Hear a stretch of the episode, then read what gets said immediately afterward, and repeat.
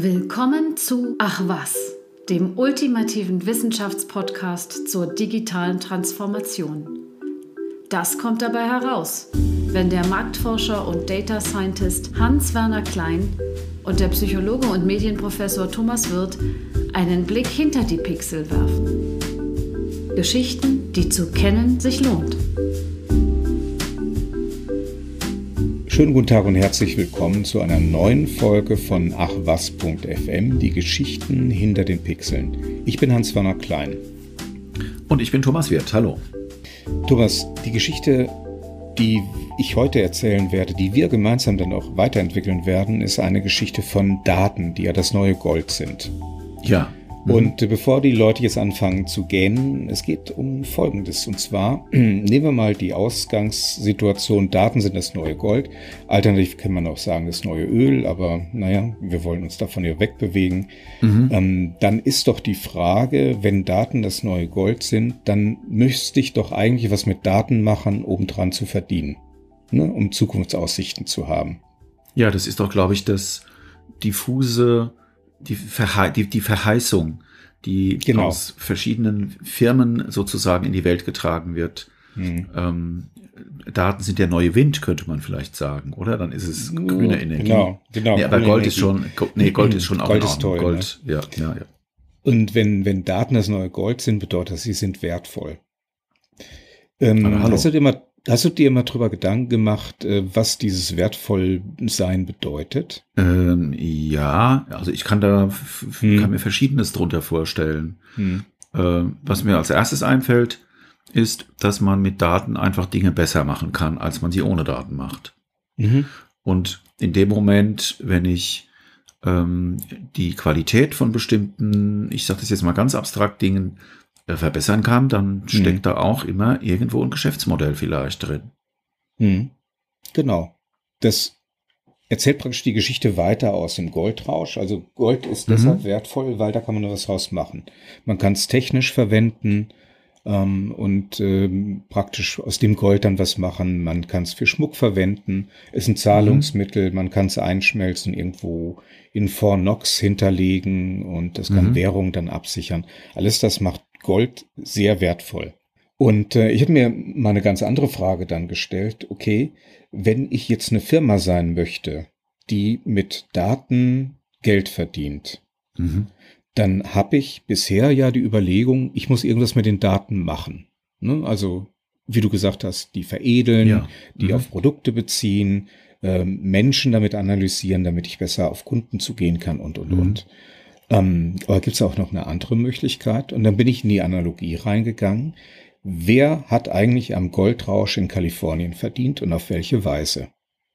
Naja, ich glaube, äh, die, ich, soll ich dir die Pointe wegnehmen? Ja, nein, ich nehme sie dir nicht. doch, doch, nein, doch, doch, doch, Weil die Pointe ist wirklich gut. Erzähl mal, wer hm. hat da verdient? Äh, wirklich verdient haben unterschiedliche Leute. Ähm, ich habe die Frage einfach mal übernommen in dem Bereich von Daten.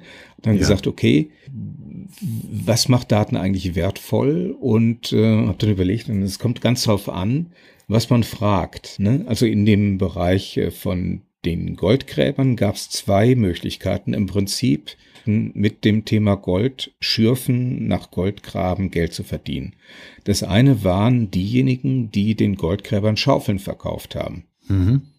Ne? Also ist sozusagen eine sichere Bank, hat weniger mhm. Gewinn. Man verdient nicht mit, weil mehr Leute oder weil die Leute, die ähm, mit deinen Schaufeln jetzt das Gold gegraben haben, sagen, wow, das war eine tolle Schaufel, ich gebe dir wieder ein bisschen was ab, sondern die haben die Schaufel bezahlt. Du möchtest auch nicht, dass jemand, der überhaupt kein Gold gefunden hat, die Schaufel zurückbringt und sagt, das ist so eine Mistschaufel, ich will mein Geld also sichere ja. Bank, weniger mhm. Gewinn. Mhm. Oder weniger Risiko. Ne? Genau, ja. weniger mhm. Risiko. Mhm.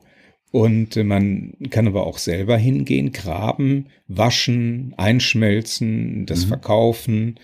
Ähm, und das ist natürlich mit mehr Risiko versehen, hat aber auch eine höhere Chance auf einen höheren Gewinn.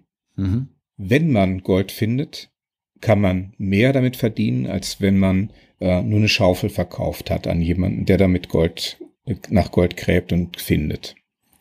Und äh, ich glaube aber, die, die, die Moral hinter dieser Geschichte, ich weiß nicht, ob du auf die noch kommst, deshalb, mhm. ich will es mal, die ist, glaube ich, dass man dann mit, dass der sozusagen der Bescheidene mit mhm. der Schaufel, ähm, statistisch gesehen haben die Schaufelverkäufer sozusagen eine höhere Überlebenswahrscheinlichkeit oder eine höhere Wahrscheinlichkeit, irgendwie zufrieden zu werden und mhm. ihr Auskommen zu finden, mhm. als die hochriskanten Goldgräber, die dann unter Umständen, äh, die dann erschossen werden von jemandem mhm. oder die in diesem Hochrisikogeschäft unter Umständen dann ganz schnell pleite gehen. Mhm. Und am Ende bleiben dann die mit den Schaufeln übrig, weil die Goldgräber mhm. sich alle gegenseitig erschossen haben oder ne, und so weiter und so weiter. Von moralischen Aspekten würde ich dann längst Abstand nehmen, denn in dem Moment, wo viele Leute irgendwo graben, werden die nicht sagen, naja, so eine Schaufel kostet mich fünf Dollar, da lege ich mal zwei Dollar drauf, das sind ja auch arme Leute, sondern äh, wenn die Leute kamen, dann wurden die Schaufeln halt auch teurer. Ne? Mhm. Also ja. der sogenannte Markt. Mhm. Ähm, aber ja, diejenigen, die Schaufeln verkauft haben, außer die haben Schaufeln verkauft mit äh, irgendwelchen wurmstichigen Stielen, und äh, aus irgendwelchen weichen Materialien, irgendwie Bleischaufeln oder sowas. Mhm, mhm, äh, wenn du das nicht gemacht hast und ganz normale gute Schaufeln verkauft hast, hast du eine höhere Überlebenswahrscheinlichkeit gehabt, ganz bestimmt. Mhm. Die Analogie zum Thema Daten. Ähm, wer sind denn jetzt die, die Schaufelhersteller? Ähm, das sind die Hersteller zum Beispiel von Hardware. Also je mehr mhm. Daten unterwegs sind, desto mehr Hardware wird gebraucht. Ähm, ein Beispiel für sowas ist äh, die Firma HP, die sich äh, auf das Thema Datengeschäft äh, inzwischen fokussiert, auf Maschinen sich konzentrieren, die hochperformant sind, also hohe Leistung bringen ähm, und ganz viele Chips haben oder Chips drin haben, die ganz schnell sind mhm. und die ganz viele Daten verarbeiten können und speichern können. Die zweite Gruppe sind die Anbieter von Netzleistung, wie es so schön heißt. Das heißt, die Daten müssen ja irgendwo transportiert werden oder irgendwie transportiert werden von einem Ort zum anderen. Mhm. Und das möglichst ohne Störung ähm, und in Originalqualität, ohne dass was dazukommt oder was weggenommen wird, äh, ohne Unterbrechung. Und das sind dann diejenigen, Beispiel ist Cisco, die sehr leistungsfähige Netze zur Verfügung stellen und wenn man jetzt sagt, naja, äh, Cisco sind das nicht die Hersteller von so Endgeräten, Routern und anderen? Ja, ähm, die eigentlichen hm, Netzbetreiber oder diejenigen, die Netzleistung zur Verfügung stellen, das sind die ehemaligen Telekommunikationsunternehmen, mhm. die aber einen immer schwindenderen Einfluss hat, haben. Okay. Im Prinzip wird das Geschäft auch dort schon von Cisco betrieben. So eine Anführungszeichen dumme Leitung kriegt man hin, da braucht man mhm. nicht viel Wissen. Und die mit Mehrwert anzureichern, das kann eine Cisco oder übernimmt eine Cisco und andere in dem Bereich äh, eher als das, äh, sagen wir mal, so traurig wie es ist, eine Telekom oder eine British Telekom kann oder auch mhm. macht. Mhm.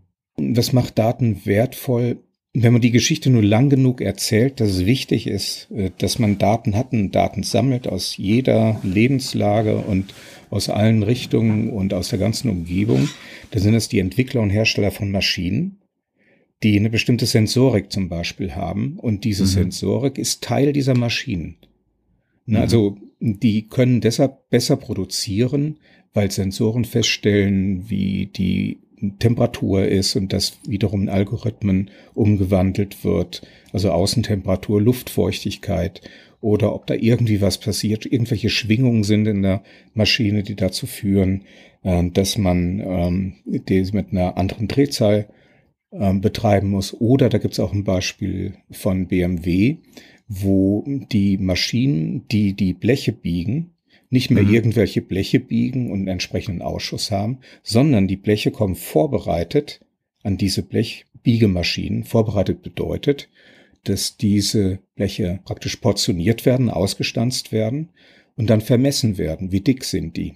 Mhm. Wie spröde sind die? Sind die von außen eine Rolle, so eine Blechrolle oder eher von innen? Äh, wie viel äh, Flüssigkeit, also Öl und so weiter liegt drauf? Diese Information wird in einen Barcode gebracht und aufgebracht. Und in dem Moment, wo dieses Blechstück zu der Maschine kommt, liest es diese Information und behandelt das Blechstück individuell. Okay.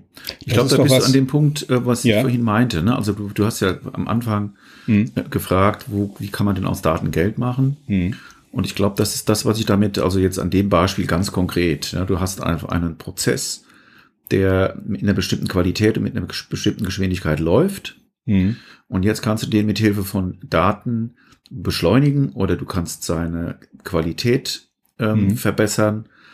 Du kannst die ähm, Wahrscheinlichkeit dafür, dass es irgendwelche Ausfälle gibt, verringern. Genau. Ähm, also die Stabilität von diesem ganzen Vorgang. Mhm. Und das ist dann am Ende des Tages, wenn man dann irgendwie den, den Strich zieht, ist das dann irgendwie bares Geld wert. Mhm. Aber eigentlich ist es nicht, sind es nicht die Daten, sondern es Wissen über die Dinge, die man macht. Das wird vermehrt. Die Daten mhm. sind nur Mittel zum Zweck. Ja, okay. Ne? Also da gebe ich dir recht, die Daten alleine helfen mir noch gar nichts. Hm. Wenn ich nicht, ähm, das ist wie, das, wie mit dem, ähm, jetzt nehme ich nochmal die Ölalternative, die Ölanalogie oder hm. Metapher. Hm. Das Öl hilft mir auch nichts, wenn das einfach als Schweröl oder als Rohöl irgendwie rumliegt und ich muss hm. jetzt, ich muss was draus machen. Ja. Genau. Hm. Mhm. Das ist so der eine Punkt, also eher so, so ein technisches, äh, die Plattform bereitstellen oder Dinge, die Daten erzeugen, in andere Dinge, in Maschinen in dem Fall einbauen, sodass dann Daten generiert werden. Also Daten speichern, transportieren oder auch generieren als ein mhm. maschineller mhm. Prozess. Mhm. Dann kommt was dazu, ähm, was so eher auch meine Zunft ist, nämlich das Thema Datenanalyse. Und da gibt's wieder die Unterschiede zwischen denjenigen, die die Mittel zur Verfügung stellen und denjenigen, die es machen. Mhm. Die die Mittel zur Verfügung stellen, das sind halt äh, zum Beispiel Softwarefirmen. Das ist die Firma IBM und die hat ein Produkt, das heißt SPSS. Das ist das Statistical Package for the Social Science, also eigentlich mal für Sozialwissenschaften erfunden, mhm. ein umfassendes Analyseprogramm. Mhm. IBM. Es gibt andere, wie zum Beispiel SAS. Es gibt haufenweise statistische Analyseprogramme. RapidMiner, hm, Pass4. Genau, Pass4. Auch äh, Excel äh, und ähm, Numbers, also die mhm. Tabellenkalkulationsprogramme, mhm. ähm, die sind ja teilweise auch sehr, sehr stark ähm, es gibt Power BI von hm. Microsoft, wo es dann auch Tableau, wo es dann auch um die hm. Visualisierung von Daten geht. Genau. SAP und so weiter und so weiter. Hm. Also Dutzende. Hm. Was stellen die zur Verfügung? Die stellen zur Verfügung eine Software, um Daten auszuwerten. Schaufeln. Das sind im Prinzip sind das auch Schaufeln. Man weiß nicht mehr. In dem Moment, äh, wenn man mhm. Äh, Microsoft BI installiert hat, weiß man kein bisschen mehr, außer weiß ich nicht, den Preis von Microsoft BI und von den mhm. Wettbewerbsprodukten mhm. zum Beispiel. Aber die Idee dahinter ist, dass dann Menschen befähigt werden in dieser ganzen langen Kette, wie zum Beispiel Data Engineers. Ich, das sind Leute, die sich um ähm, die Herkunft, die, ähm, die Zubereitung, die Aufbereitung von Daten kümmern und dafür sorgen, dass dann konstant, dann konstant, Heuwägelchen, die dafür sorgen, dass ein konstanter Fluss dieser Daten stattfindet, man entsprechend immer wieder auswerten kann. Es gibt die Data Scientists, das sind Wissenschaftler, Datenwissenschaftler, die sich um die Qualität kümmern, die aber auch selber Algorithmen entwickeln können, um bestimmte Auswertungen zu machen und diese Informationen auch weitergeben. Es gibt dann die Datenanalysten, das sind diejenigen, die sich stärker auf äh, das Thema Analysen von, von Daten bezogen auf bestimmte Fragestellungen auch äh, konzentrieren. Die Datenjournalisten, die haben wir zum Beispiel in der New York Times, Washington Post, mhm. in der Süddeutschen Spiegel, NDR, WDR. Das sind diejenigen, die Daten analysieren können und mhm. die diese Dateninformationen äh, zu Wissen machen, zu Erkenntnis machen, die wiederum helfen, ähm, äh, das Wissen zu mehren äh, aber jetzt nicht über Daten, sondern über die Dinge, die über die Daten rausgefunden wurden. Zum Beispiel die Panama Papers. Mhm. Ne, also ähm, im Staat Panama ähm, Investmentfirmen, Briefkastenfirmen, die Geldwäsche betreiben. Das wurde rausgefunden durch entsprechende Datenanalysen, mhm. die von Datenjournalisten durchgeführt wurden. Es gibt sogar einen ganz kleinen Bereich, äh, und zwar die Daten als Kunst betrachten, die neue Arten von Visualisierungen erfinden, entwickeln. Also die werden Data Artists genannt. Ja. Äh, ist im Moment noch nicht so weit verbreitet, aber es könnte sein im Bereich von Visualisierung, dass wir da äh, durchaus noch mehr erfahren werden. Mhm. Und was wird damit gemacht? Du hast es ja schon erwähnt. Also die Produktivität kann damit verbessert werden. Wir können bei bestimmten Produkten, ich nenne nur eine Auswahl, mehr Kundennähe erzeugen. Wir können herausfinden, wie Kundenzufriedenheit entsteht und was es bedeutet. Äh, wir mhm. können für die Kundengewinnung genauso wie zur Generierung der Kundentreue diese Daten auswerten, also Kunden mhm. stärker an Unternehmen zum Beispiel äh, binden und äh, neue Produkte entwickeln und und und. Und das ist das also ja zum eigentlich. Beispiel vielleicht nochmal an einem konkreten hm. Fall, wenn es mir gelingt, ähm, mit den Daten, die ich über meine Kunden habe, hm. ähm, vorherzusagen, äh, wer könnte denn kündigen? Ja. Ja. Ne? Nehmen wir genau. mal so ein Geschäftsmodell wie ein Abo. Hm. Und wenn du jetzt Daten, viele Daten über deine Kunden hast, du kannst vorhersagen, bei bestimmten Personen mit einer bestimmten Merkmalskombination, da ist es wahrscheinlich, dass die demnächst kündigen. Genau. Und denen machst du dann ein spezielles Angebot, mhm. so dass sie deine Kunden bleiben dann mhm. ist das eine typische, denke ich, so eine strategische, ähm, wie soll man sagen, ein, ein strategischer Ansatz, wie man versucht, mhm. Daten in dem Sinn dann nutzbar zu machen. Ne? Mhm. Und da können verschiedene Daten zusammenkommen. Ähm, mhm. man weiß zum Beispiel von einer Firma, die Speiseeis produziert, ähm, dass die ein genaues Auge haben auf regionale, regionale Wettervorhersagen, weil sie dann sowohl die nutzen können, wie aber auch, sagen wir mal, die beliebten Speiseeissorten in dieser Gegend, um die entsprechenden Tiefkühltruhen äh, zu füllen. Aha. Die produzieren also nicht auf. Es wird schon irgendwie verkauft, sondern die können produzieren und auch liefern das, was die Menschen wirklich zu dem Zeitpunkt sehr wahrscheinlich haben wollen, weil die Temperaturen mal wieder über 30 Grad steigen. Aber Harvey, das ist hm. doch auch ein Beispiel, an dem man dann vielleicht verstehen kann, dass Daten eben durchaus auch Positives bewirken können, wenn du dir ja, vorstellst, ich, ich, produziere jetzt so präzise hm. auf einen bestimmten Bedarf hin, hm. in einer bestimmten Region, zu einer bestimmten Zeit, dass hm. ich dann weniger wegwerfen muss.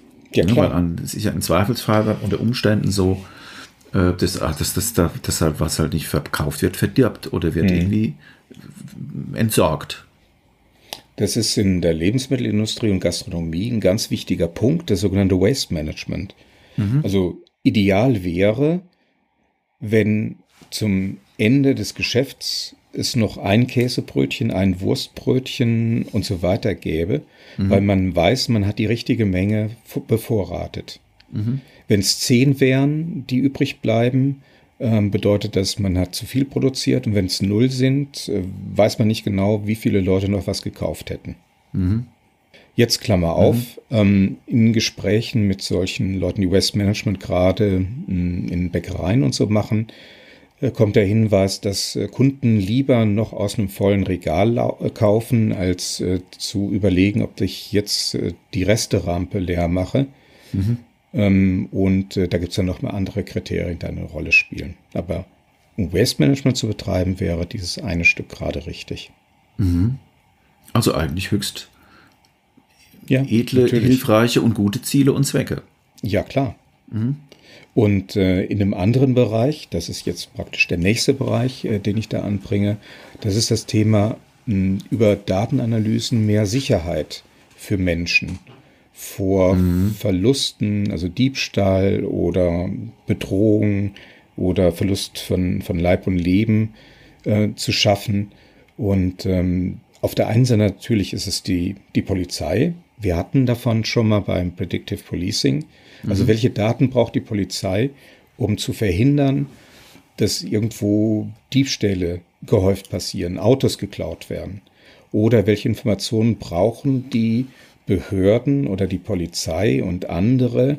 Und jetzt kommt es zum Punkt, um zu verhindern oder eigentlich zu verhindern, dass sowas passiert wie der Sturm aufs Kapitol, 6. Mhm. Januar. Mhm ähm, hat nicht ganz so geklappt. Oder die Mass-Shootings in, in, den USA, ne, mhm. um die Schulen zum Beispiel zu beschützen. Oder was müssen die für Daten haben? Welche weiteren Daten müssen noch beschafft werden, damit man die häufigste Todesursache von Kindern in den USA äh, abschafft? Mhm. Ähm, hat das was mit Waffen zu tun? Es hat was mit Waffen zu tun. Also okay. seit im letzten Jahr 2021 war die häufigste Todesursache äh, von Kindern und Jugendlichen äh, durch Schusswaffengebrauch zu sterben. Ah. Wie viel Daten braucht es da noch, um tatsächlich äh, das zu verhindern, ist die Frage. Ja, aber du, an der Stelle mache ich jetzt mal noch eine Fußnote. Hm. Äh, vielleicht kann man an dem Beispiel auch sehen, dass das Wissen, dass selbst wenn das Wissen da ist und die Daten und die hm. Informationen mhm. und alles, dass mhm. unter Umständen eben dann noch Kräfte, politische Umstände gibt, mhm. die verhindern, dass ganz offensichtlich ähm, bestehende Zusammenhänge dann auch in, irgendeiner Weise umgesetzt werden. Das, die, die, müssen einfach die Waffen ich, ich glaube, da geht es auch darum, dass man bestimmte, bestimmte besonders tödliche und hm. besonders leicht ähm, leichtgängige, maschinell mhm. schießende Waffen irgendwie mhm. abschafft. Und das bringen sie nicht hin. Übrigens wie wir, kriegen wir auch kein Tempolimit hin. das ist, ist auch ein Punkt, wie, ja. wie viele Daten auch immer sind. Und das ist ja. so ähnlich misleading. Ähm, mach, beobachte mal die Diskussion in den USA über Schusswaffen und vergleiche das mal mit der Diskussion in Deutschland über Tempolimit. Ja, ist dasselbe. Wie, ist dasselbe. Hm? Ist dasselbe und äh, auch mit ähnlichen Mechanismen. Man mhm. redet zum Beispiel darüber, dass man mit dem Tempolimit äh, entsprechend äh, Treibstoff sparen kann. Mhm. Ähm, das ist die Ausgangssituation und blitzschnell wird es zu einer Diskussion darüber, wie viel zusätzliche Verkehrstote man verhindert. Also sehr geschickt abgebogen und dass es gar nicht so viel sind, die auf den Autobahnen und die Autobahnen sind die sichersten Straßen überhaupt und und und.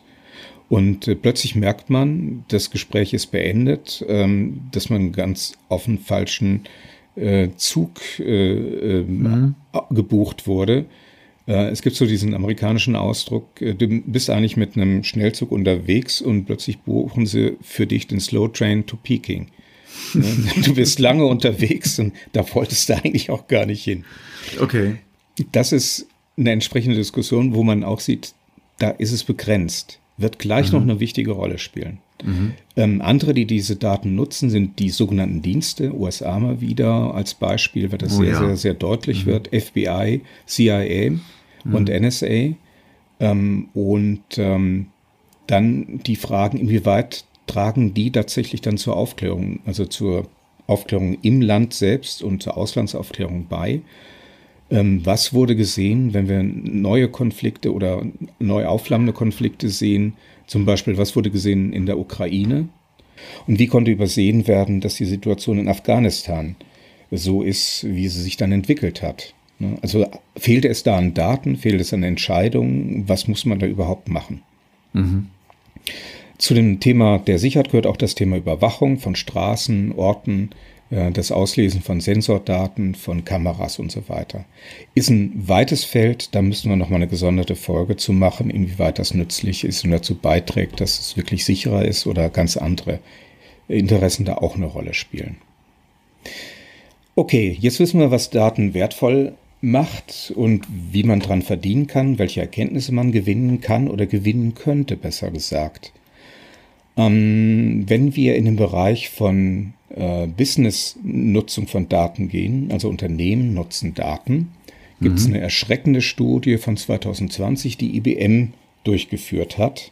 Und zwar haben die sich einfach mal in Unternehmen umgetan und zeigen lassen, in Anführungszeichen, also entsprechende Studien gemacht, ähm, wie viel Daten generiert ihr denn eigentlich, wie viel nutzt ihr davon? Mhm. Ähm, erschreckend deshalb, weil 80 Prozent der Daten, die im Unternehmen generiert werden, gar nicht genutzt werden. Ja. Ne? Also Dark so Data nennt man das, glaube ich. Data, ne? Diese ganz genau. Mhm. Ungenutzten, so wie, die, wie, wie, der Eisberg, wo irgendwie oben vielleicht ein Siebtel oder so, glaube ich, ist es, ne, genau, rausguckt. Genau. Und der größte Teil ist gar nicht sichtbar. Mhm. Hm. Und ähm, das kann man auch noch ein bisschen verfeinern, diese Analyse, diese Fragen. Das, was ich jetzt sage, addiert sich nicht, sondern es können mehrere Antworten auch zutreffen. Das eine sind Tools, existieren nicht, um die Daten auszuwerten. Mhm. Also du meinst sagen, jetzt Gründe, warum das Gründe, warum das, warum das mhm. nicht gemacht wird, genau. Ja. Und ähm, das, es gibt keine Tools, um das auszuwerten. Hm. Mhm sagen von denjenigen, die sagen, äh, ja, äh, wir haben da Daten rumliegen, sagen das 85 Prozent Also für diesen 80 Prozent ungenutzte Daten sagen 85 Prozent, zu denen sagen 85 Prozent, wir haben gar, gar, keine Tools, um das auszuwerten. Okay. Also bauen eine Maschine für uns und wir machen das dann. Mhm. Ich nenne es mal Schatzkisten. Mhm. Dann gibt es ähm, welche, die sagen, wir haben eigentlich viel zu viele Daten. Und bei den viel zu vielen Daten, die wir haben, die werten wir zu selten aus.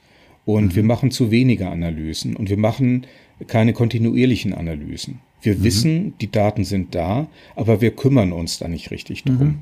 Sagen 39 Prozent. Das sind also Leute, die Daten vernachlässigen. Mhm. Da könnte was sein. Ähm, dann andere sagen, das sind 25 Prozent, die Daten können nicht verwertet werden, weil sie sind unstrukturiert. Man hat keine Beschreibung angefügt, man weiß gar nicht, was diese Daten eigentlich mhm. sind, wo die herkommen.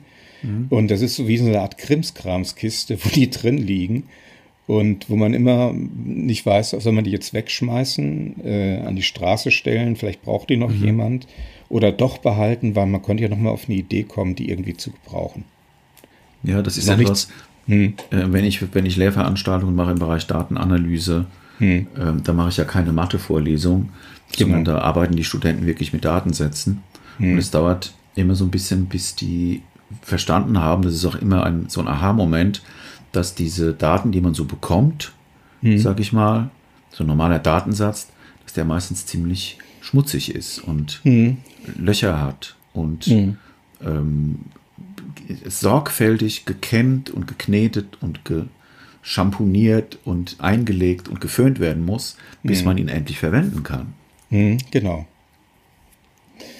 IBM hat mal diese Informationen genommen und hochgerechnet. Die haben entsprechende Informationen, wie, wie teuer sowas ist, äh, die Daten mhm. zu beschaffen, Informationen über die Hardware, die man braucht, um diese Sachen zu lagern. Und äh, die Schätzung für 2020 von IBM war, dass etwa 3,3 Billionen, 3,3 Billionen US-Dollar für mhm. veraltete, überflüssige und triviale Daten, die Datenerhebung, Lagerung und Pflege mhm. ausgegeben mhm. wurde. Mhm. Weltweit.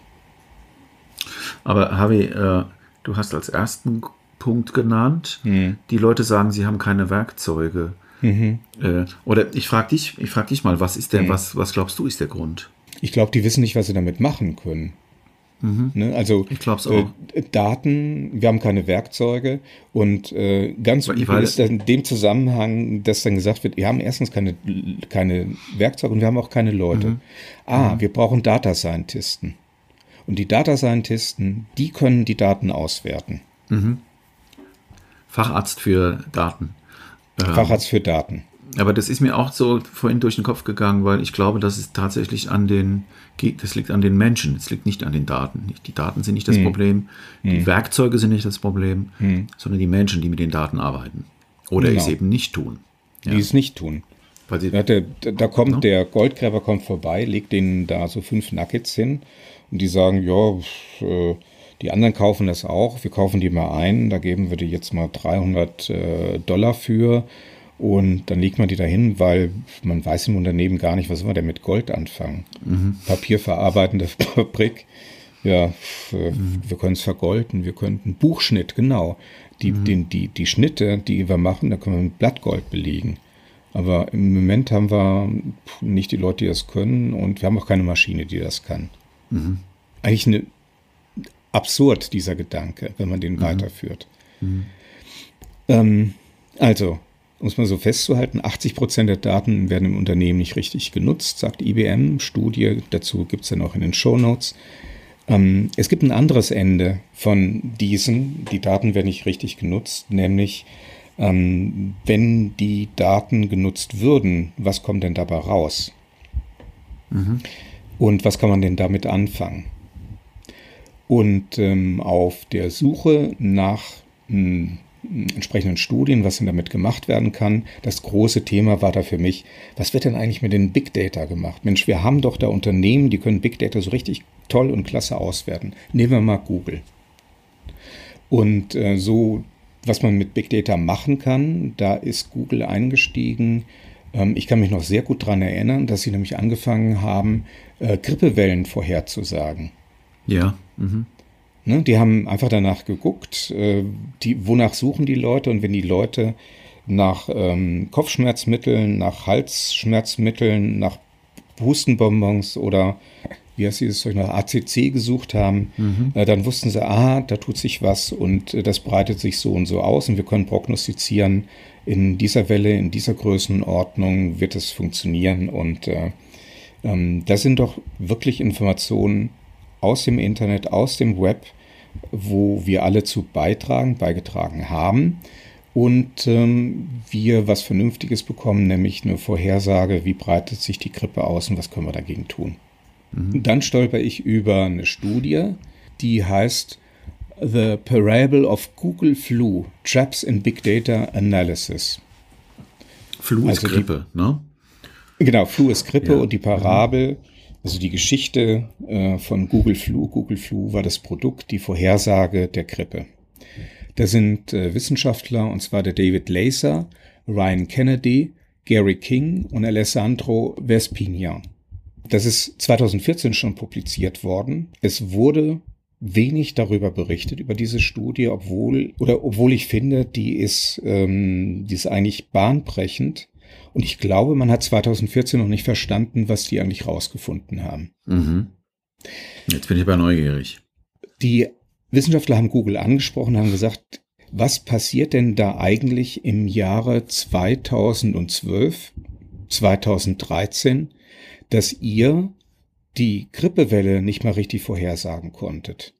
Ja, wenn man das vergleicht mit dem den Centers for Disease Control and Prevention, ist so das Bundes, im Vergleich des Bundesgesundheitsministerium, mhm. äh, CDC, wenn man das mit den Zahlen vergleicht, die waren immer recht ähnlich. Und ihr habt das auch gegenseitig abgeglichen.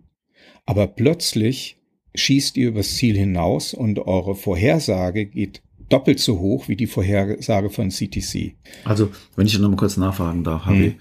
Hm. Die Wissenschaftler haben über einen längeren Zeitraum die, die Google-Prognosen für hm. Grippe, hm. die aus der Google-Suchkonsole sozusagen hm. berechnet wurden hm. und die realen Zahlen. Hm. Oder waren das auch Vorhersagedaten? Nee, das waren die realen Zahlen. Mit den realen, okay, mit den realen hm. Zahlen abgeglichen hm. und dann festgestellt, an einem bestimmten Punkt beginnt Google das plötzlich zu überschätzen. Hm. Okay, und zwar, verstanden. das klappte etwa bis September 2012 und mhm. danach gab es erhebliche Abweichungen. Gerade in der Saison 2012, 2013 fing das an. Und sie konnten sich das nicht erklären. Und die haben dann nachgefragt bei Google, habt ihr was in den Algorithmen geändert? Nee. Habt ihr andere Datenquellen verwendet? Nein. Dann kam die Frage, können wir denn die Daten, die Rohdaten mal sehen? Und das wurde verweigert. Mit dem Hinweis, ach, ach mit dem Hinweis, äh, dass Google keinen Zugriff geben möchte auf die Algorithmen der Datengewinnung. Ja. Fußnote, Algorithmen der Datengewinnung klingt auch ein bisschen komisch. Ja. Weil ähm, dafür brauche ich Sensoren oder, ne, also irgend, aber Algorithmen, die Daten erzeugen, ist ein bisschen merkwürdig. Ja, Algorithmen, die Daten abfragen. Okay. Ne? Mhm. Und ähm, mhm. also Dinge, die innerhalb von Google der Suchmaschine passieren und die Daten abfragen oder irgendwas nachverfolgen, das ist auch eine mhm. bestimmte Algorithmik. Äh, welche Daten wähle ich aus und so weiter. Mhm. Und äh, der Hinweis kam dann von Google, wir können euch die Daten deshalb nicht geben, weil mehr persönliche Daten in die Analyse eingeflossen sind. Das heißt, äh, anstatt, um ein Beispiel zu machen, ähm, anstatt Suchen aus Bonn zu nehmen in einem bestimmten Zeitpunkt, sind plötzlich die suchen auf der Ebene von, was hat denn Hans-Werner Klein gesucht? Oder mhm. was haben mhm. einzelne ja, Bonner ja. gesucht? Mhm. Und äh, dann wurden die Wissenschaftler hellhörig und äh, haben dann überlegt, was bedeutet das denn eigentlich und haben auch entsprechende Analysen gemacht. Wenn ich auf der Ebene bin von Gemeinden, wo ich einen allgemeinen Indikator kriege oder Städten, ähm, da suchen jetzt 30 Prozent der Leute äh, mehr nach dem Begriff Grippe als vorher. Das ist mhm. eine andere Dimension, als wenn ich auf der Ebene bin von, von einzelnen Personen. Du hast ja in beiden, du hast ja in beiden Fällen einfach einen Kennwert. Das eine ist der, die absolute Häufigkeit oder relative Häufigkeit der Suche mhm. nach Grippe. Mhm. Und ähm, was ist es im anderen Fall? Also was, in im, was ist im anderen Fall der Indikator, den du dann Genau. benutzt? In dem anderen Fall ist es ein Indikator, der in, sich zur Prognose von solchen Daten überhaupt nicht eignet, sondern für was ganz anderes erfunden wurde. Und zwar wurde ähm, dieser Indikator, nämlich auf die persönliche Ebene äh, zu gehen, dafür erfunden, um Menschen, die nach bestimmten Dingen suchen, irgendwas an Werbung zu zeigen. Ja. Ja. Ja? Und äh, dafür brauchst du kein Modell. Die Anführungszeichen alte Marktforschung hat eine Stichprobe gezogen. Stichprobe bedeutet eine Repräsentanz von einer bestimmten Population, also einer Menschengruppe oder mm, der Bevölkerung in einer Stadt, in einem Land, äh, in, äh, in einer Gemeinde und so weiter in Europa. Und ähm, das, was äh, damit gemacht wurde, ist, dass man mit diesen Anführungszeichen relativ zu den Big Data wenigen Daten ein Modell gebaut hat. Mhm. Modell bedeutet, dass man ähm, immer wieder die Ergebnisse auf eine bestimmte Art und Weise auswerten konnte und das war wiederholbar. Es kam immer wieder, je nachdem, was man gemacht hat, das Gleiche raus. Das heißt, es war prognostizierbar, die Daten waren gültig, Mhm. valide nennt man das, und die waren zuverlässig, nämlich reliabel. Mhm. Alles das sind die Daten, äh, die man im Bereich von Big Data Analyse, wie Google das gemacht hat, auch hat, aber bezogen auf den Fall, dass man dir und mir was verkaufen möchte, beziehungsweise eine Anzeige zeigen möchte. Man muss kein Modell bauen, weil die Daten in dem Moment nützlich sein müssen und anfallen. In dem Moment, wo ich suche, muss ein Algorithmus da sein, der sich nicht darum kümmert, ob ich einer gewissen Bevölkerungsgruppe oder sonst was angehöre, sondern ich habe ein paar Mal schon gesucht nach äh, Grippemitteln oder anderen Mitteln. Google weiß, dass ich, wenn es um Medizin geht, äh, immer Google wähle, um entsprechende Informationen zu kriegen. Ich suche danach und es wird mir eine Anzeige von einem bestimmten Grippemittel äh, direkt äh, ins Sichtfeld projiziert. Das ist der eigentliche Zweck der Analysen von Big Data, Mhm. die Google durchführt. Und nicht äh, sozial, statistisch korrekte Daten zu liefern, wie sich Menschen verhalten oder wie sich zum Beispiel ähm, eine, eine Krankheit entwickelt. Ja, es ist ein interessanter, äh, es ist ein interessanter Gedanke, der mir so auch noch nicht gekommen ist, ja, ob Hm. denn die, die Daten, die entstehen in einem solchen System, das versucht, das ist ja alles auch, das ist ja alles sozusagen Engagement basiert, ja. Mhm. Das ist also ein System, das versucht, Verhalten auszulösen Hm. und ähm, mit den Daten, die es dann aus dem Verhalten bekommt, neues Verhalten auszulösen. Hm. Also das System ist ja auch diese Systeme, die uns Anzeigen zeigen, Google-Anzeigen, die sind ja selbst auch Akteure. Die sind ja nicht Genau. nur Messinstrumente, die beobachten, was geschieht, sondern sie versuchen ja auch bestimmte Dinge auszulösen. Also, wie du vorhin gesagt hast, dann kriege ich jetzt plötzlich, die wissen, der, der, der Hans-Werner Klein ist ein Hypochonder und dem zeigen wir jetzt mal möglichst viele äh, Grippemittelanzeigen und dann Mhm. wird er schon irgendwann mal was kaufen. Genau. Und Hm. damit sind sie nicht mehr objektiv. Hm. Die Frage, die man auch stellen könnte, ähm, bei klassischer Marktforschung, inwieweit wirkt zum Beispiel die Befragung über ein bestimmtes Produkt oder nehmen wir mal einen Film, ähm, wo was erzählt wird über diesen Film und ob man da jetzt hingehen will, was man bereit ist für eine, für eine mm, CD-ROM oder für, für einen Stream zu zahlen, wirkt bei denjenigen, die befragt werden, natürlich auch kauffördernd. Die wussten ja vorher nichts drüber. Jetzt werden sie Mhm, informiert. ja. Ne? Mhm. Jetzt gibt's ein tolles Auto und äh, äh, das wird's demnächst geben. Das ist auch eine Art von, von früher Mhm. Werbung, die da auftritt. Ist im Bereich der Marktforschung kein Problem, weil da, sagen wir mal, bei Automobilmarktforschung sind es 300 bis 500 Leute, Maximum bei einem Film vielleicht 1000 oder zweieinhalbtausend Leute. Das ist noch keine Beeinflussung von Menschen, ähm, wo man im Nachhinein feststellen kann, ups, das hat ja nicht nur gewirkt als Marktforschung, sondern es war eine Mhm. Marketingmaßnahme. Mhm. Aber wenn du das einspielst in Google, Mhm. machst du über bestimmte Dinge aufmerksam oder auf bestimmte Dinge aufmerksam. Also wenn du eine Befragung in Google machst und die entsprechend ein, angezeigt wird, veränderst du Verhalten, so wie du es gesagt hast. Mhm. Und von daher stimmt das Thema Datenerhebung, Big Data, Analyse aus dem Thema Web, Websuche oder auch entsprechende Informationen, die da verbreitet werden, ähm, nicht mehr, entspricht nicht mehr dem, was eigentlich Marktforschungsinstitute machen, nämlich Modelle bauen und tatsächlich Prognosen machen, sondern es eher so gucken, wo sind Zielkunden und denen verkaufen wir das jetzt ad hoc. Ja, ist ein interessantes Problem, darüber habe ich so noch nicht nachgedacht. Man löst ja damit ähm, die Nachfrage, die man unter Umständen messen will, eben mit aus. Genau. Und damit ähm, kann ich mir dann auch vorstellen, dass es sowas wie eine Überschätzung geben kann. Hm. Ne? Hm. Man hat gewissermaßen überall diesen Booster drin und hm. wenn man Verhaltenstendenzen sieht, versucht man sie zu verstärken. Hm. Und wenn man dann aber gleichzeitig diese verstärkten Pseudo-Verhaltenstendenzen als Daten behandelt, hm. Dann kriegt man natürlich, je mehr man da versucht hat zu fördern, desto mehr wirkt dieses Thema dann brandheiß. Hm. Schon ganz genau. interessant, ja. Mhm. Dann machte sich bei mir so ein bisschen so das Thema, ist das ein Mythos, äh, neues Öl, Gold, gerade Thema Internet breit und äh, sind es eigentlich nur diejenigen, die Infrastruktur für Datenanalyse liefern wollen, die daran verdienen äh, oder mhm. diejenigen, die unmittelbar das umsetzen können.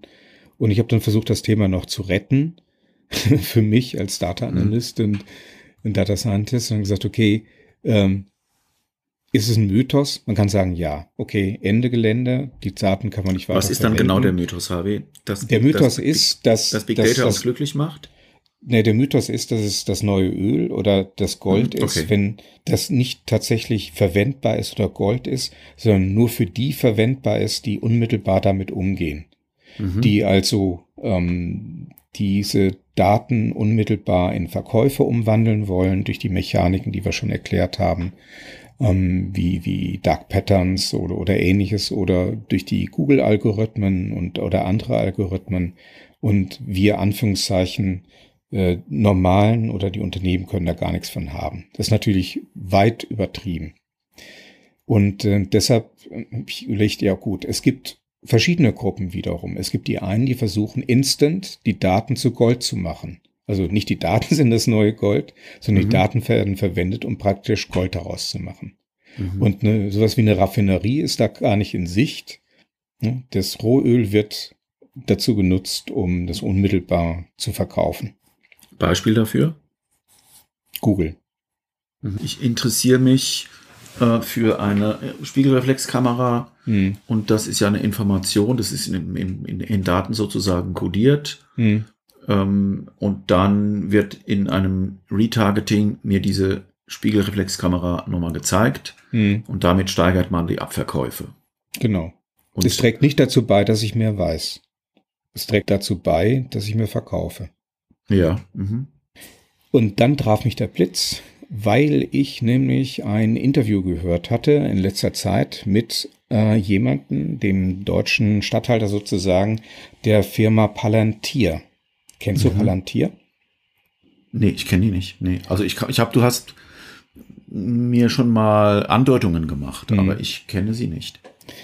Ähm, Palantir hat eigentlich, ähm, sagen wir mal, einen nicht ganz so guten Ruf. Und zwar sind die gegründet worden, wir sprachen vorhin davon, von den Diensten oder mitgegründet worden von den Diensten und äh, von dem Peter Thiel, der ein Mitbegründer für PayPal war und äh, der auch investiert hat, zum Beispiel in Facebook und alle diese Unternehmen, äh, die datenbasierte Dienste auch in Social Media anbieten.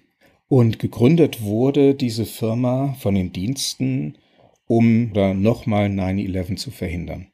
Ach, ja. Der Schock in der amerikanischen Bevölkerung war so groß äh, damals, äh, der Angriff aus World Trade Center oder die beiden Türme des World Trade Centers und sagt, das, das müssen wir verhindern. Wenn wir doch nur alle Daten gehabt hätten, hätten wir hm. bestimmten Leuten die Einreise verweigern können hm. und äh, dann wäre das alles nicht passiert. Hm. Dann hat äh, Palantir gesagt, okay, wir kümmern uns um dieses Thema Ähm, dafür brauchen wir aber Zugriff auf die Daten, die ein Staat, die Firmen in einem Staat zur Verfügung stehen. Und ähm, also zum Beispiel Telekommunikationsunternehmen. Genau. Äh, wer telefoniert da mit wem, wann und mhm. Fluglinien. Wer genau, wer fliegt wo? Zahlungsströme, Zahlungsströme, all, all das mhm. Zeug, ja. Mhm. Alles das, wer trifft sich mit wem, wo, ähm, mhm. wer besucht welche Kurse und und und. Wenn man das doch alles wüsste, dann mhm. kann man doch die Daten auswerten und dann kann man überlegen, das könnte, so, wenn wir in diese Analysen gehen, die damals äh, auch gemacht wurden im Nachhinein zu 9-11, wir könnten das verhindern, indem wir einfach diese Daten erkennen und ähm, hm. dann frühzeitig einschreiten. Das größte Problem, wenn man unterschiedliche Datenquellen hat, wie zum Beispiel hm, Fluglinien oder Telekommunikationsunternehmen und, und, und, das größte Problem ist, es ist unglaublich viel an Daten, also tatsächlich Big Data, und mhm. die sind irgendwie nicht zusammengeführt. Also hat Palantir äh, Systeme entwickelt, wie große Datenmengen zusammengeführt werden können. Und also wenn man zusammenführen, jetzt, dass man sich das vielleicht vorstellt, wäre du mhm. hast gewissermaßen irgendeine Zeitachse. Mhm. Und an der Zeitachse, die Zeitachse ermöglicht es dir dann, zu verstehen, bestimmte Dinge sind gemeinsam passiert, andere Dinge, mhm. das eine war vor dem anderen, das andere mhm. war nach dem anderen. Mhm. Das wäre so eine Möglichkeit, wie man mhm. dann gewissermaßen so eine Art Synchronisation hinbekommt, oder? Ist mhm. das gemeint? Genau, und ähm, der Name XYZ taucht nicht nur auf den Flügen von Deutschland in die USA auf, sondern auch bei Geldströmen aus den USA nach Deutschland. Mhm mhm. äh, taucht auf bei dem Besuch äh, von äh, entsprechenden äh, Ausbildungen für Laien, wie man Flugzeuge fliegt, äh, mhm. taucht auf in Kommunikationsdaten, ähm, wer telefoniert mit wem. Und mhm. irgendwie kann man sich da was zusammenreimen. Erstmal zum Namen. Das Programm, mit dem das gemacht wird, heißt Gotham. Also Batman. Ach, ja. Ne? Mhm, ja. Mhm. Gotham City, ja. Gotham City. Und was gemacht würde, gemacht wird, ist beileibe kein Artificial Intelligence, äh, Big Data, Super Huber Duber Analyseprogramm, mhm. sondern es ist ein Sortieren, es ist ein Zusammenfügen, es ist ein Filtern äh, nach bestimmten Kriterien. Mhm. Also wirklich Handarbeit an den Daten, Auswerten mhm. ähm, von ganz einfachen deskriptiven Daten, also keine gewaltigen äh, künstliche Intelligenz Dinge, sondern das, was man mit einer fundierten Statistik aus ähm, Auswertung durchaus machen kann, Ausbildung durchaus machen kann. Ähm, das ist das, was im Inneren von Gotham passiert. Du, ich finde es eigentlich ganz interessant, weil wenn du die richtige Information hast, dann kannst mhm. du dir meistens nach meinem naiven Verständnis großartige Algorithmen und prädiktive, mehrdimensionale Vorhersagegleichungen sparen. Doch, Richtig. Du musst nur wissen, was ist die Information und wo kriege ich sie hm. her. Hm. Und ähm, Gotham wurde jetzt nicht nur von den amerikanischen Behörden eingesetzt, sondern breitete sich äh, in der Welt aus. Allerdings eine Einschränkung von Palantir nur in der westlichen Welt, also demokratische Regierungen dürfen hm. dieses Programm nutzen. Ähm, Diktaturen bekommen dieses Programm nicht. Jedenfalls offiziell okay. nicht. Man weiß okay. nicht. Also manchmal gibt es Vermutungen, aber mhm. es wird strikt ausgeschlossen, dass andere das bekommen können.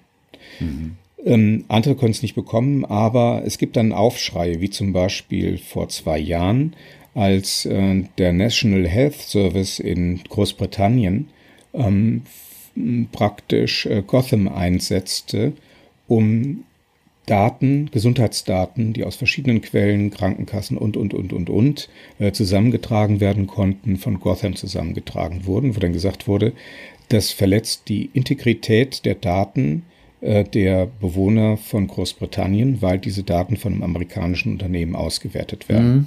Mhm. Mhm. Mhm, ja, Datenschutzgrundverordnung. Mhm. Ähm, äh, Palantir hat reagiert und hat gesagt, machen wir ja gar nicht, wir liefern nur das Programm. Mhm. Ja, wir weisen euch ein.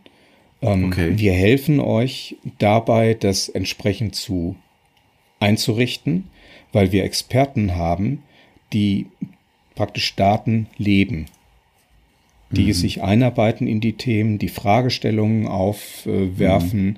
die nachfragen und sagen, wollt ihr wirklich das damit machen? Ist das ein Ziel von euch? Habt ihr nicht andere mhm. Ziele? Mhm.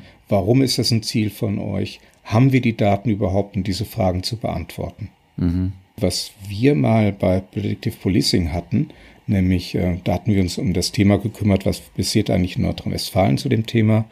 Das ist auch eine eventuell ein Einsatz von Gotham ist mhm. oder war. Ähm, wir hatten ja da die Information, das ist keine künstliche Intelligenz, sondern eine ganz normale Auswertung. Wir hatten es mit dem Thema äh, zum Beispiel Einbrüche. Wie häufig kommen die vor? Mhm. Wo kommen die mhm. vor? Und entsprechend das vorherzusagen aufgrund von bestimmten Ereignissen. Mhm. Kein Teufelswerk, sondern einfach nur normale Polizeiarbeit, haben wir damals gesagt. Also in dem Bereich hat er sich dann weiter verbreitet. Dann gab es die ersten Unternehmen, die gesagt haben, äh, sowas möchten wir auch haben, weil so eine gründliche Auswertung, das konnten uns bisher Leute nicht versprechen. Ne, die lassen uns allein, die haben dann Maschinen, äh, wie es alle heißen, also SAP und äh, Microsoft, BI und, und, und. Aber tatsächlich dafür zu sorgen, dass was da rumkommt, was wir tatsächlich verwenden können, das wäre mal was. Mhm. Und dann hat man äh, ein neues Produkt entwickelt, das heißt Foundry. Foundry bedeutet Schmiede, also mhm. so eine mhm. Art von Datenschmiede, mhm. ähm, wo auch Modelle entwickelt werden aufgrund äh, von Daten aus dem Unternehmen, aus den verschiedenen Datensilos äh, im Unternehmen, also in den verschiedenen Abteilungen, wo Daten vielleicht separat gespeichert werden mhm. und ähm, auch mit Umgebungsdaten, Daten von Zulieferern, Weltdaten, also äh, Rohstoffpreise und so weiter, die zusammengeführt werden und zum Modell werden, das entsprechend wiederum durch Filtern, durch äh, Zusammenführen der Daten und durch einfache Analysen ausgewertet wird, zu Wissen gebracht wird und dann der ganz wichtige Punkt, und äh, deshalb komme ich dazu, ähm, oder habe ich vorhin gesagt, da komme ich gleich noch zu, äh, auch so aufbereitet wird und denjenigen, die Entscheidungen treffen, so ähm, serviert wird und die sich entsprechend auch verpflichten, damit was zu mhm. machen, mhm. Äh, damit nicht nur ausgewertet wird und man sich das voller Stolz anguckt, sondern tatsächlich auch Entscheidungen getroffen werden. Mhm. Wir hatten es ja davon, 80 Prozent der Daten sind Dark Data.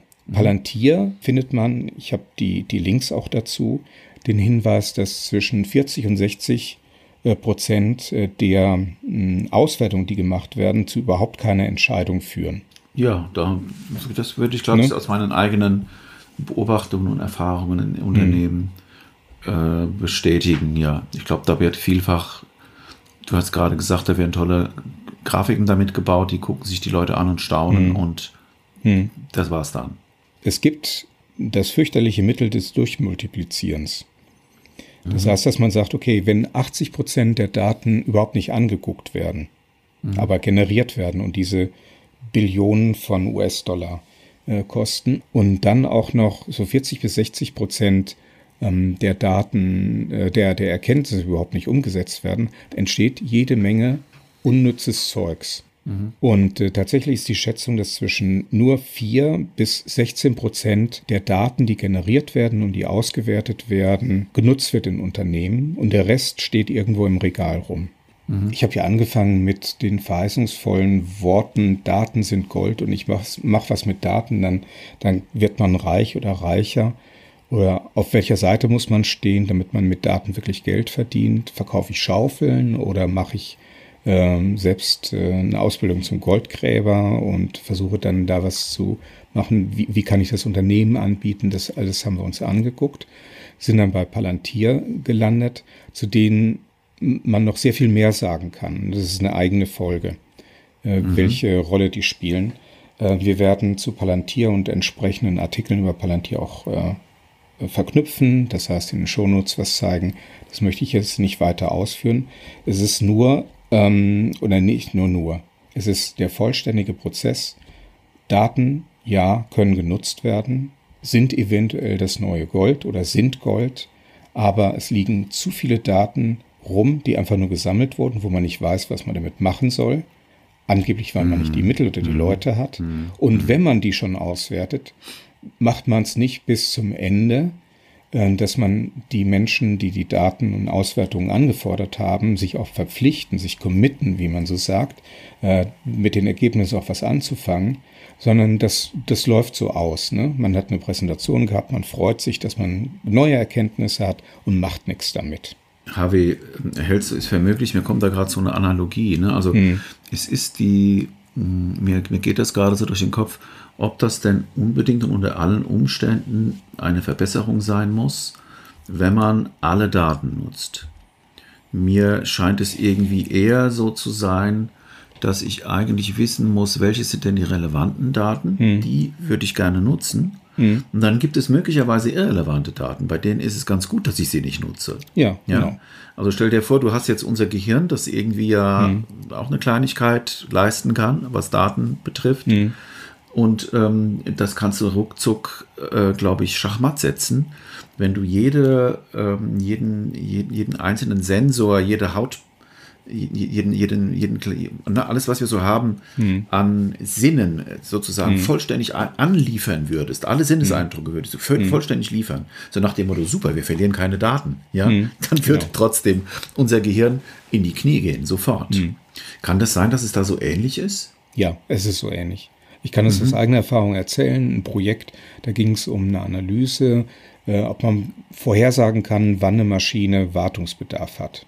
Mhm. Ich bekam die Daten und äh, was an den Daten zu sehen war, war nichts. Rauschen. Die Maschine lief vor sich hin. Mhm. mhm. Weshalb hatte man mir die Daten geschickt? Weil die Platte voll war.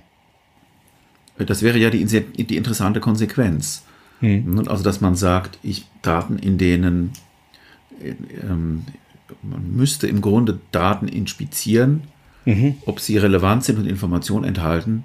Und wenn nicht, dann würde man sie in einem Prozess auch gar nicht weitergeben, genau. sondern mit, mit Recht einfach aussortieren mhm. und dann ähm, unter Umständen halt einfach nicht nutzen, weil nicht alle, nicht, nicht jede, nicht alle Daten müssen nützlich sein. Mhm. Also interessanter, ja, ein interessanter Gedanke. Hm. Das erinnert nur ein bisschen an diesen Spruch, ich glaube, von Henry Ford. 50 Prozent der Marketingkosten oder der Werbekosten sind rausgeschmissenes mhm. Geld, aber ich weiß nicht welche. Wenn mhm. so viel gespeichert wird, so unendlich viel gespeichert wird, ist viel dabei, was überhaupt nicht des Speicherns wert ist.